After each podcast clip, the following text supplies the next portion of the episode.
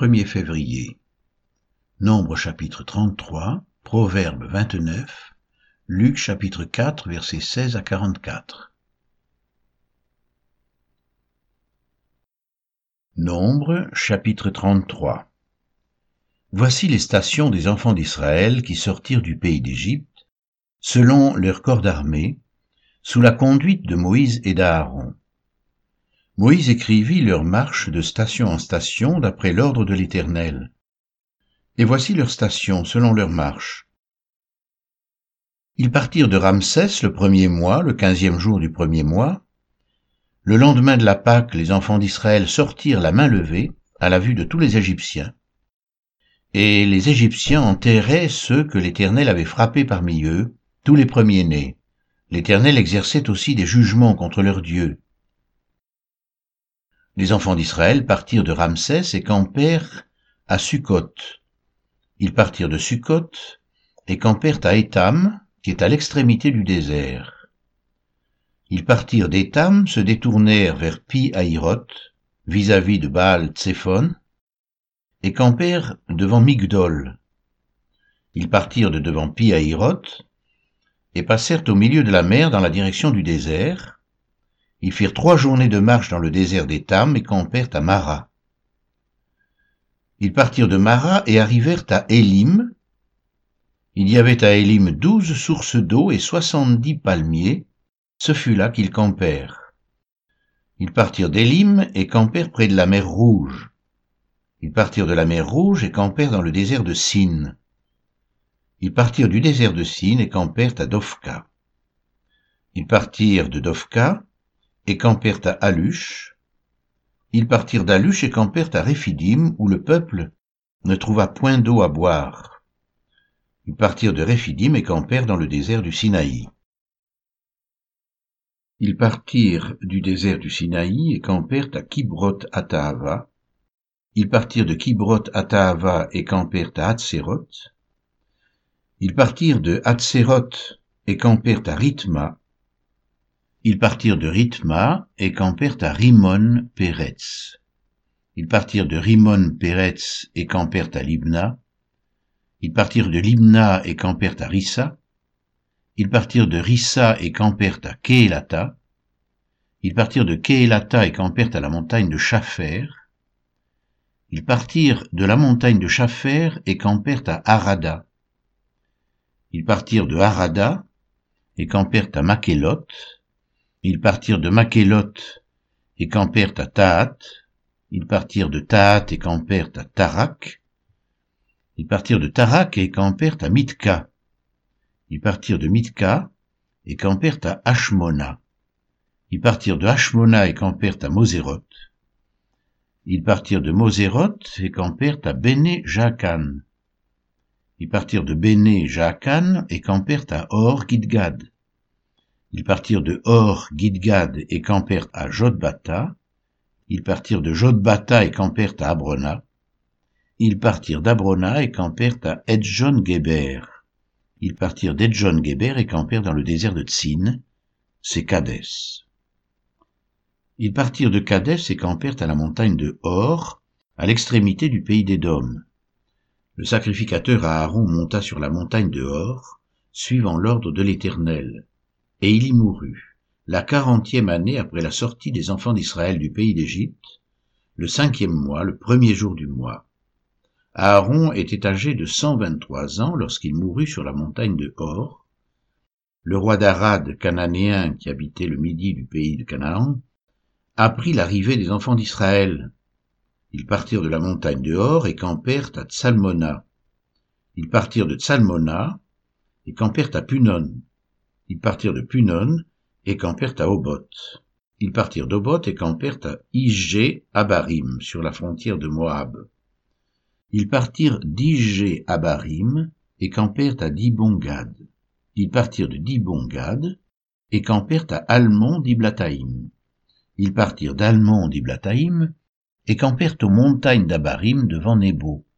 Ils partirent des montagnes d'Abarim et campèrent dans les plaines de Moab près du Jourdain vis-à-vis de Jéricho.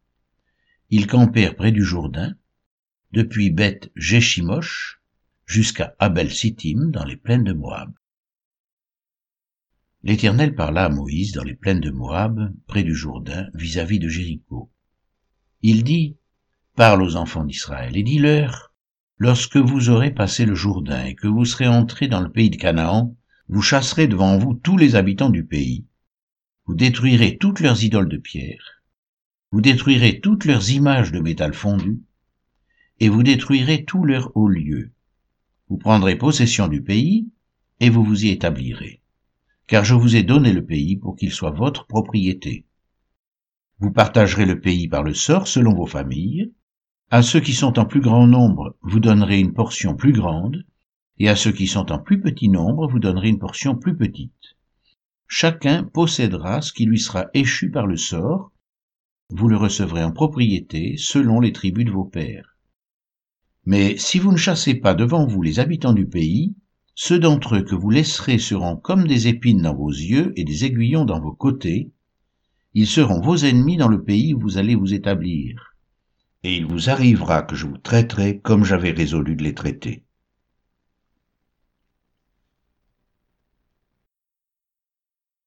Proverbe 29 Un homme qui mérite d'être repris et qui raidit le coup sera brisé subitement et sans remède. Quand les justes se multiplient, le peuple est dans la joie. Quand le méchant domine, le peuple gémit. Un homme qui aime la sagesse réjouit son père, mais celui qui fréquente des prostituées dissipe son bien. Un roi affermit le pays par la justice, mais celui qui reçoit des présents le ruine. Un homme qui flatte son prochain tente un filet sous ses pas. Il y a un piège dans le péché de l'homme méchant, mais le juste triomphe et se réjouit. Le juste connaît la cause des pauvres, mais le méchant ne comprend pas la science.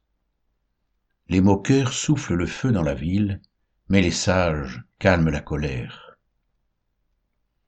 Si un homme sage conteste avec un insensé, il aura beau se fâcher ou rire, la paix n'aura pas lieu. Les hommes de sang haïssent l'homme intègre, mais les hommes droits protègent sa vie. L'insensé met en dehors toute sa passion, mais le sage la contient. Quand celui qui domine a égard aux paroles mensongères, tous ses serviteurs sont des méchants.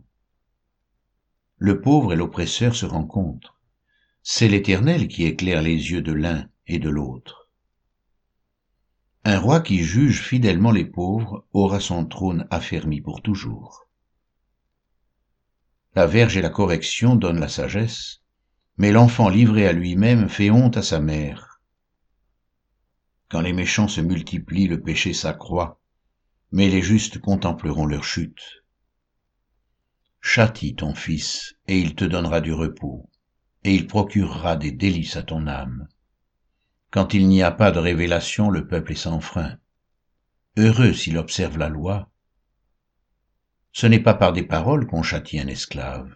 Même s'il comprend, il n'obéit pas. Si tu vois un homme irréfléchi dans ses paroles, il y a plus à espérer d'un insensé que de lui. Le serviteur qu'on traite mollement dès l'enfance finit par se croire un fils. Un homme colérique excite des querelles, et un furieux commet beaucoup de péchés. L'orgueil d'un homme l'abaisse, mais celui qui est humble d'esprit obtient la gloire.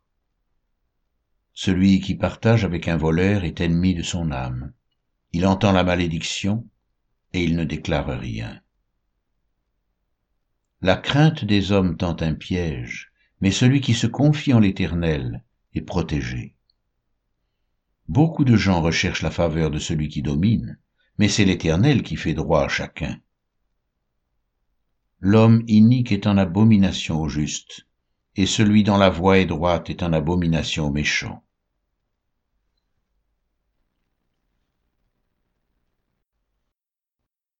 Luc chapitre 4, versets 16 à 44 Il se rendit à Nazareth où il avait été élevé, et selon sa coutume, il entra dans la synagogue le jour du sabbat. Il se leva pour faire la lecture, et on lui remit le livre du prophète Ésaïe. L'ayant déroulé, il trouva l'endroit où il était écrit L'Esprit du Seigneur est sur moi, parce qu'il m'a oint pour annoncer une bonne nouvelle aux pauvres. Il m'a envoyé pour guérir ceux qui ont le cœur brisé, pour proclamer aux captifs la délivrance, et aux aveugles le recouvrement de la vue, pour envoyer libres les opprimés, pour publier une année de grâce du Seigneur. Ensuite, il roula le livre, le remit au serviteur et s'assit. Tous ceux qui se trouvaient dans la synagogue avaient les yeux fixés sur lui. Alors il commença à leur dire, Aujourd'hui, cette parole de l'Écriture que vous venez d'entendre est accomplie. Et tous lui rendaient témoignage. Ils étaient étonnés des paroles de grâce qui sortaient de sa bouche et ils disaient, N'est-ce pas le fils de Joseph? Jésus leur dit, Sans doute vous m'appliquerez ce proverbe, Médecin, guéris-toi toi-même, et vous me direz, Fais ici dans ta patrie tout ce que nous avons appris que tu as fait à Capernaum. Mais, ajouta-t-il, je vous le dis en vérité, aucun prophète n'est bien reçu dans sa patrie. Je vous le dis en vérité, il y avait plusieurs veuves en Israël du temps d'Élie, lorsque le ciel fut fermé trois ans et six mois, et qu'il y eut une grande famine sur toute la terre. Et cependant Élie ne fut envoyé vers aucune d'elles, si ce n'est vers une femme veuve à Sarepta dans le pays de Sidon. Il y avait aussi plusieurs lépreux en Israël du temps d'Élisée le prophète, et cependant aucun d'eux ne fut purifié, si ce n'est Naaman le Syrien. Ils furent tous remplis de colère dans la synagogue lorsqu'ils entendirent ces choses. Et s'étant levés, ils le chassèrent de la ville, et le menèrent jusqu'au sommet de la montagne sur laquelle leur ville était bâtie, afin de le précipiter en bas. Mais Jésus, passant au milieu d'eux, s'en alla. Il descendit à Capernaum, ville de la Galilée, et il enseignait le jour du sabbat. On était frappé de sa doctrine, car il parlait avec autorité. Il se trouva dans la synagogue un homme qui avait un esprit de démon impur, et qui s'écria d'une voix forte, Ah, Qu'y a-t-il entre nous et toi, Jésus de Nazareth? Tu es venu pour nous perdre. Je sais qui tu es, le Saint de Dieu. Jésus le menaça, disant, Tais-toi et sors de cet homme. Et le démon le jeta au milieu de l'assemblée et sortit de lui sans lui faire aucun mal. Tous furent saisis de stupeur, et ils se disaient les uns aux autres, Quelle est cette parole? Il commande avec autorité et puissance aux esprits impurs et ils sortent, et sa renommée se répandit dans tous les lieux d'alentour. En sortant de la synagogue, il se rendit à la maison de Simon. La belle-mère de Simon avait une violente fièvre, et ils le prièrent en sa faveur. S'étant penché sur elle, il menaça la fièvre, et la fièvre la quitta. À l'instant, elle se leva et les servit. Après le coucher du soleil, tous ceux qui avaient des malades atteints de diverses maladies les lui amenèrent. Il imposa les mains à chacun d'eux et il les guérit. Des démons aussi sortirent de beaucoup de personnes en criant et en disant Tu es le Fils de Dieu. Mais il les menaçait et ne leur permettait pas de parler, parce qu'ils savaient qu'il était le Christ. Dès que le jour parut, il sortit et alla dans un lieu désert. Une foule de gens se mirent à sa recherche, et arrivèrent jusqu'à lui. Ils voulaient le retenir, afin qu'il ne les quitte point. Mais il leur dit, Il faut aussi que j'annonce aux autres villes la bonne nouvelle du royaume de Dieu, car c'est pour cela que j'ai été envoyé. Et il prêchait dans les synagogues de la Galilée.